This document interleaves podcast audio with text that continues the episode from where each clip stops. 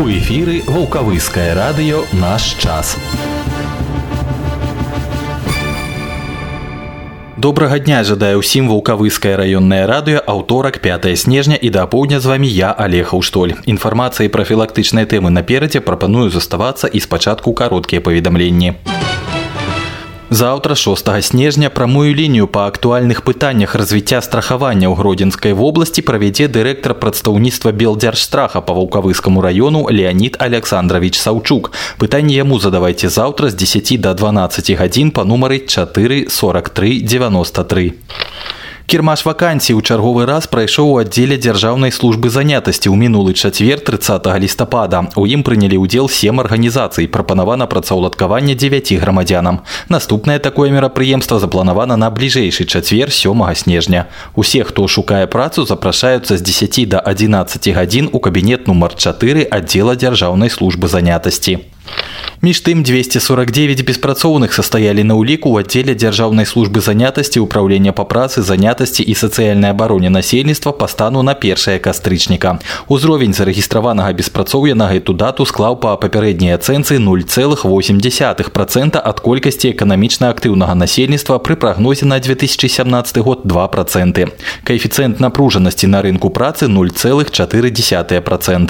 Колькасць заяўленых вакансій 567 на 1 першая кастрычніка перавышала колькасць беспрацоўных грамадзян на ўліку ў 2,3 раза. З мэты павелічэння тавараабароту за 9 месяцаў года ў раёне адкрыты 12 магазінаў агульнай гандлёвай плошчай каля 900 квадратных метраў. Таксама адкрыты адзін аб'ект грамадскага харчавання на 48 пасадачных месцаў. Праведзена 30 выстаў продажаў, 15 кірмашоў, 236 распродажаў, 15 няцэнавых промаакцый. За кошт гэтага тавараабарот павялічыўся на 1 мільён 243 тысячи рублёў. На 12 краін пашырылася геаграфія экспарту вулкавыскага раёна за за 9 месяцаў года. Да ліку краін-экспарцёраў дадаліся Кыргызстан, В'етнам, Великабрытанія, Егіпет, Катар, Кот Д'Івуар, Манголія, Аб'яднаныя Арабскія Эміраты, Аман, Румынія, Саудаўская Аравія і Турцыя. Новы год усё бліжэй і першымі да святаў пачалі рыхтавацца лясгасы і камунальныя службы. Ваўкавыскі лясгас прыступіў ужо да нарыхтоўкі і пастаўкі спажыўцам навагодніх дрэваў. Так у адрас гродзенскага прадпрыемства гарсвятло на мінулым тыдні ўжо было адгружана больш за 560 елак вышынёй ад 1 до 10 метраў. Яны будуць выкарыстаны для монтажу навагодніх юлак на вуліцах абласнога цэнтра. Больш за сотня елак набыта ў лясгасе ваўкавыскай камунальнай гаспадаркай для ўпрыгажэння нашага горада. І як вы маглі бачыць учора на плошчы імя Леніна галоўная ёлка вулкавыска ўжо з'явілася. Па папярэдняй інфармацыі продаж навагодніх дрэваў насельніцтву павінен пачацца з 21 снежня. Зараз узгадняецца размяшчэнне кропак гандлю галоўным сімвалам новага года. Адкрыты занятак навуковага гуртка адбыўся ў вулкавыскім каледжы гродзенскага дзяржуніверсітэта імя янкі купалы. На гэты раз навукоўцы правялі літаратурнае даследаванне беларускай прозы і паэзіі, прысвечанае 135гадоваму юбілею вялікіх песняроў беларускага народа, класікаў нацыянальнай літаратуры янкі купалы і якуба коласа. Навучэнцы засяродзілі ўвагу на выбары псеўданімаў беларускімі пісьменнікамі метадычнай спадчыне якуба коласа аналізе лірыкі паэтаў. І гэта ўсе кароткія паведамленні пасля рэкламы рэкламы прагноз надвор'я да канца тыдня ад ваўкавыскай метэастанцыі.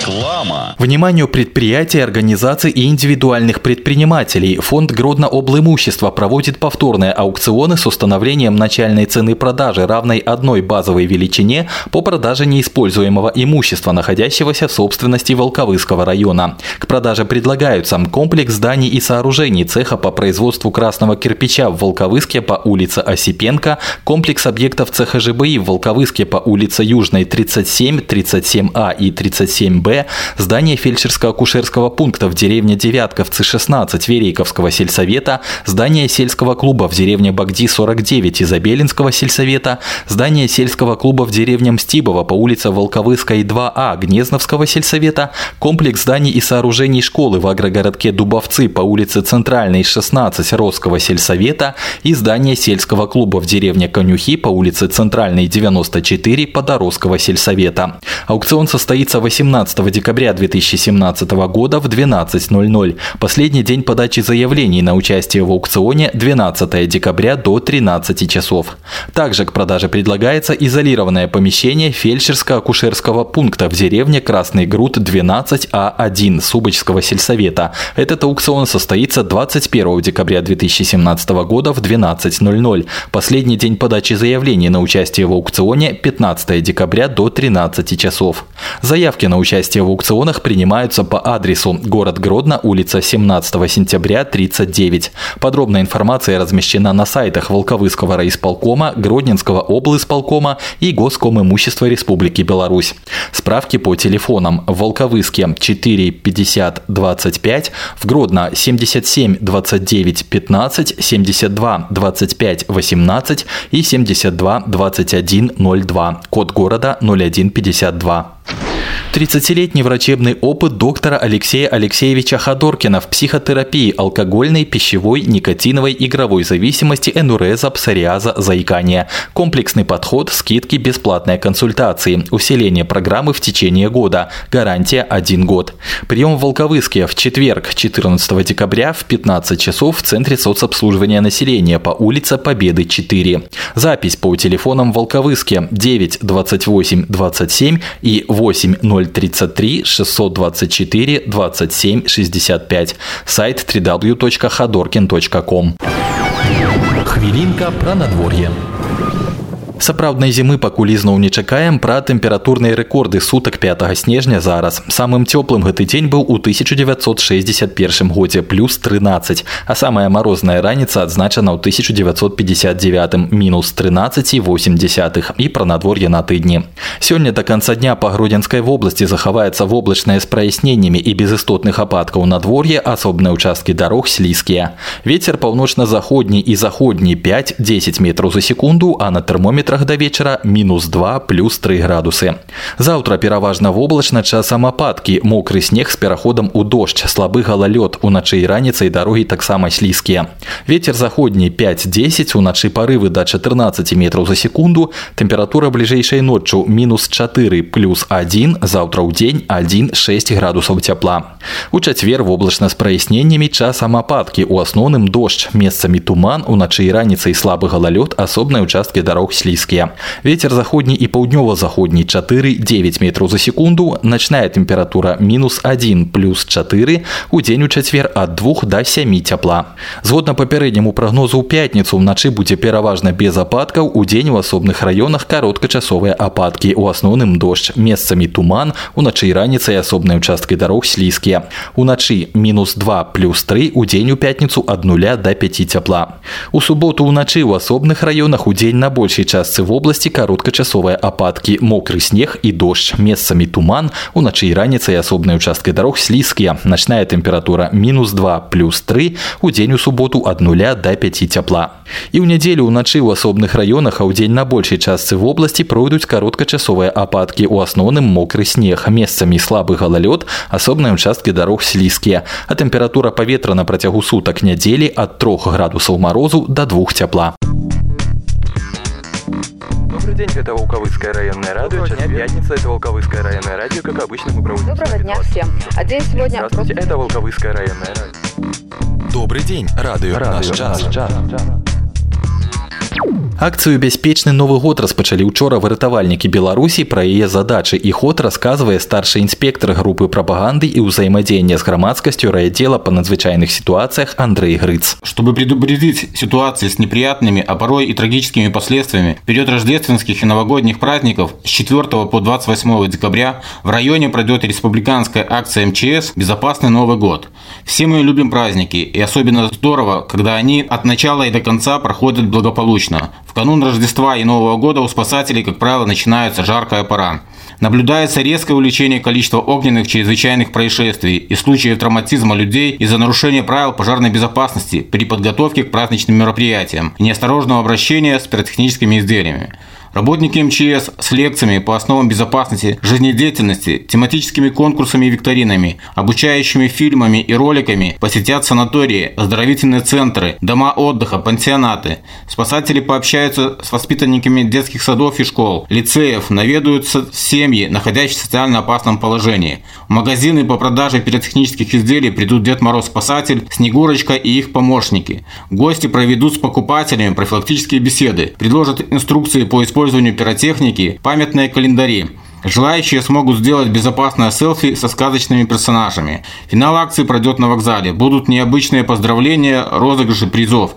Взрослые и дети, присоединяйтесь. Со спасателем вы узнаете много интересного и полезного. Давайте проведем новогодние праздники весело и безопасно. Тэмы пра здароўе на ўздагон мінулым падзеям на чарзе 1 снежня адзначаўся сусветны дзень прафілактыкі сніту і на гэту тэму выступіць урач-фалеолог зональнага центра гигиены и эпидемиологии Татьяна Ильинова. ВИЧ-инфекция в мире является одним из самых самых прогрессирующих заболеваний, которые передаются половым путем. Стоит также отметить, что СПИД-статистика в мире, как правило, абсолютно не соответствует истинной картине распространения болезни, так как методы исследования основываются только на пациентах, которые обслуживаются в медицинских учреждениях. В то же время большинство носителей инфекции и больных даже не подозревают о своем заражении из-за нежелания или отсутствия возможности обращения к врачу. Число ВИЧ-инфицированных в мире растет в геометрической прогрессии. В первую очередь это связано с тем, что проблема СПИДа в мире не поддается основным правилам борьбы борьбы с инфекционными заболеваниями. Для распространения каждой инфекции необходим источник, путь передачи, обеспечивающий попадание вируса к восприимчивому населению. В случае ВИЧ нет возможности подействовать ни на один из трех компонентов, которые способствуют распространению заболевания. Огромной проблемой является то, что большинство людей заражаются от носителей вируса, которые находятся в так называемом серологическом окне, когда человек уже инфицирован, но анализы еще отрицательные. Исключить последний фактор не удается уже на протяжении многих десятилетий, так как изобретение изобретение вакцины против иммунодефицита откладывается на неопределенное время из-за недостаточности знаний, исследований, а также современных технических возможностей. Учитывая вышеизложенное, статистика ВИЧ в мире будет ухудшаться с каждым годом, так как многие жители планеты недооценивают опасность вируса иммунодефицита. На сложившуюся эпидситуацию по ВИЧ в мире может повлиять только осознанность населения и поддержка борьбы со СПИДом на государственном уровне. Эпидемия СПИДа в мире охватывает в основном людей репродуктивного возраста. Это приводит к значительной потере трудоспособного населения, снижению рождаемости здоровых детей и, соответственно, уменьшению показателей здоровья всех слоев человечества. Сколько же ВИЧ-инфицированных в мире? Вопрос этот интересует многих. Сколько людей болеет СПИДом в мире сегодня? Первое место по ВИЧ в мире занимают страны Юга Африки. На следующих местах Индия, Россия, США и Латинская Америка. В этих государствах зараженные люди составляют приблизительно 15% от всего населения. Ежегодно количество ВИЧ-инфицированных в странах мира увеличивается на 5-10 миллионов. Так, в начале 21 века количество больных СПИДом в мире составляло около 60 миллионов. В связи с нестабильной экономической критической ситуации возможность лечения и выявления ВИЧ-инфицированных очень затруднена. Это приводит к быстрому и стремительному распространению иммунодефицита среди людей. Заболевание очень быстро прогрессирует до четвертой стадии – терминальной, СПИДа. Пути распространения СПИДа в странах мира некоторым образом зависят от экономической ситуации в государстве и от ее политики по отношению к ВИЧ-инфицированным. Существуют такие особенности. Вот для стран Европейского Союза, США, Австралии и Новой Зеландии характерна высокая ранняя выявляемость заболевания среди населения. Это связано с с обязательным медицинским страхованием и относительно частым качественным медицинским обследованиями. По итогам исследования можно сделать вывод, что 80% инфицированных в этих странах выявлено среди мужчин, гомосексуалистов и наркоманов, которые употребляют внутривенные наркотики. В детском возрасте заболеваемость практически не регистрируется. Это связано со своевременным и качественным лечением инфицированных беременных, которые препятствуют вертикальным пути передачи иммунодефицита. Случаи заражения неполовым путем в этих странах практически не регистрируются планируется. Вторая группа стран – это государства Африки и прилежащие теплых островов, а также государств Карибского бассейна и Индонезии. Показатель ранней выявляемости СПИДа здесь очень низкий. В этих странах большинство больных гетеросексуальны. Их возраст составляет 18-38 лет. Большая часть этих людей инфицировались через половой контакт с проститутками. Как показывают исследования, более 90% из них являются инфицированными ретровирусом. В странах Африки передача ВИЧ-инфекции зачастую связана с половыми контактами с больной женщиной. В этих государствах переливание крови и ее продуктов от зараженного донора к здоровому пациенту не редкость. Третья группа стран – это страны, в которых ВИЧ был занесен относительно недавно. К ним относят Азию и Восточную Европу. Инфицирование ретровирусом здесь происходит преимущественно половым путем. Самый высокий риск заражения у людей, которые имеют множество половых партнеров и пренебрегают средствами защиты. В наши дни задача создания вакцины против ретровируса у ученых стоит на первом месте. Но существует ряд факторов, которые препятствуют возможности получения такого препарата. Во-первых, высокая способность вируса к мутациям. Во-вторых, разновидность штаммов. На данный момент известно о двух типах штаммов вируса ВИЧ. Необходимость борьбы не только с ретровирусом, но и инфицированными клетками организма, а также СПИД-ассоциированными инфекциями.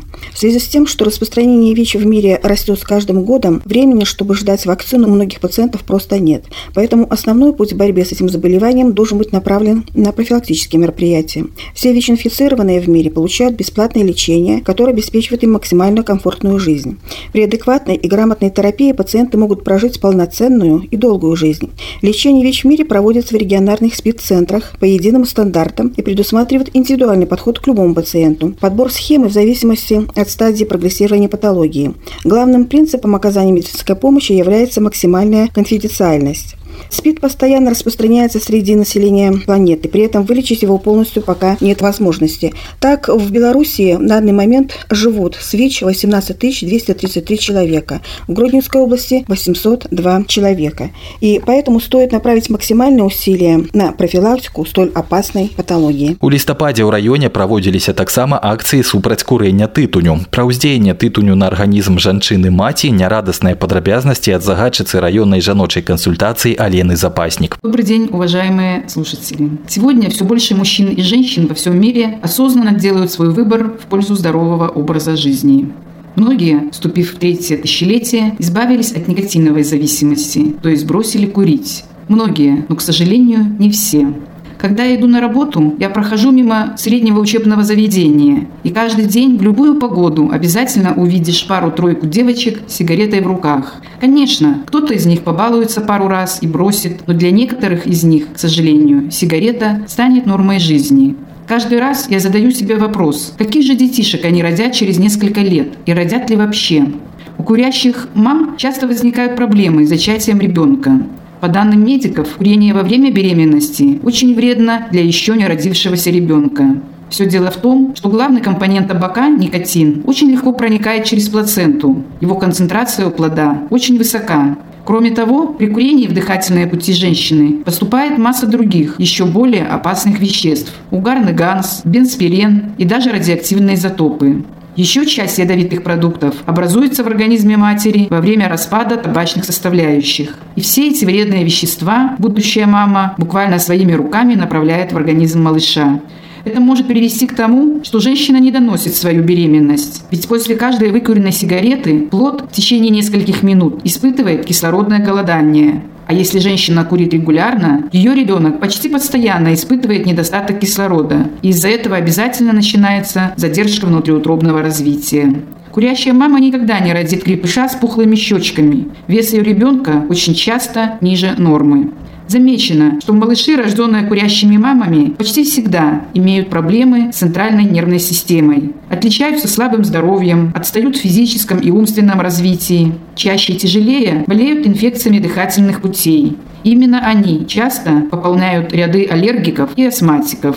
После рождения ребенка мама начинает кормить его грудью, и у курящей женщины малыш вновь получает дозу никотина, теперь уже двойную. Во-первых, с молоком матери, во-вторых, через дыхательные пути.